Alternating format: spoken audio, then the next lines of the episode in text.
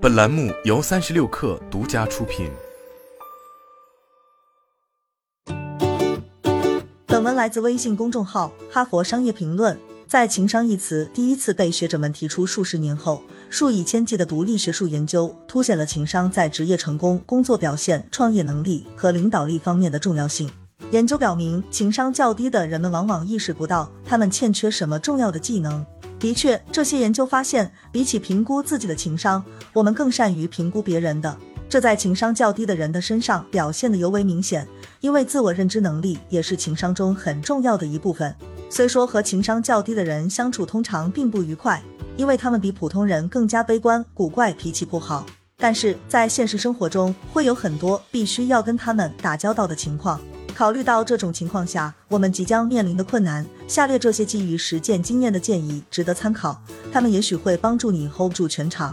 一要绅士，面对不那么招人喜欢的人，你不能只是带着不开心的态度或者排斥他们。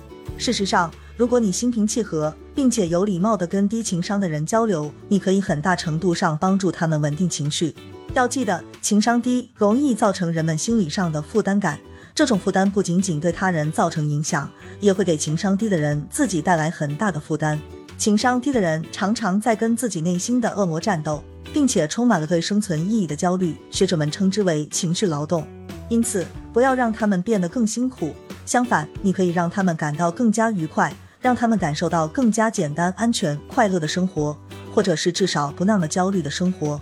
如果你以非常负面的方式跟他们沟通，他们会认为你对他们造成了心理上的威胁，认定你是压力的来源。善良乐观对于每个人都很受用，对于那些情商低的人来说更是如此。的确，有一些人缺乏软技能，但对他们表现强硬并不是一种好的解决方法。事实正相反，与低情商的人打交道，尤其需要高情商，需要更加圆滑精妙。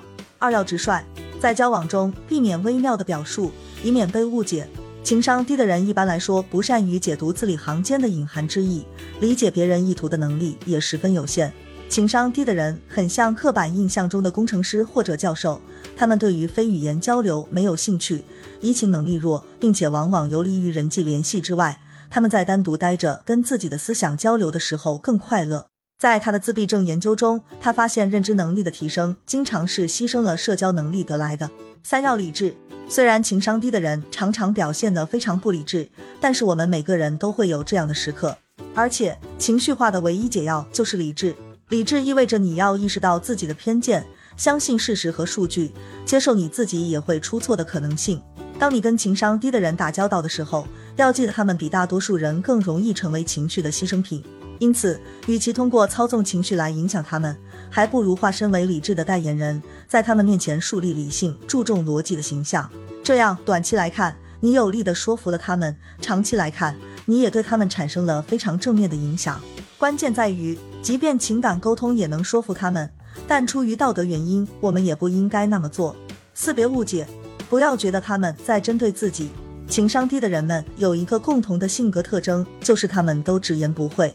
他们对人际关系的敏感度较低，并且缺乏同理心，这也是为什么他们总会给人不会说话。或者过于直接的印象。从积极的方面来看，这让他们看起来非常坦率透明。你通常可以直接看穿他们的心思，因为他们倾向于直接表达自己的想法，不会藏着掖着。关键是不要觉得他们在针对自己。情商较低的人一般不在常规礼节范围内做事，但是你依旧可以找到一个方法与他们合作，或者帮助他们更好的与你合作。最后，你还需要记得的是。拥有高情商并不总是一件值得祝福的事，它并不能证明一个人的推理能力、专业能力或者抱负。情商略低并不意味着就是世界末日，这听起来可能有些古怪，因为今天情商这个词已经承载了太多的含义，甚至可能高于智商所包含的。但是低情商也有好的一面，高情商也有不好的一面。比如说，情商低的人通常比情商高的人更有激情、创造力，更善于自我批评而情商高的人则容易自满自鸣得意或是过于乐观。虽然提高情商的方法通常都非常有效但其实人们掌控自己性格的能力极其有限每一种性格在不同的环境中发挥作用的大小也不一样。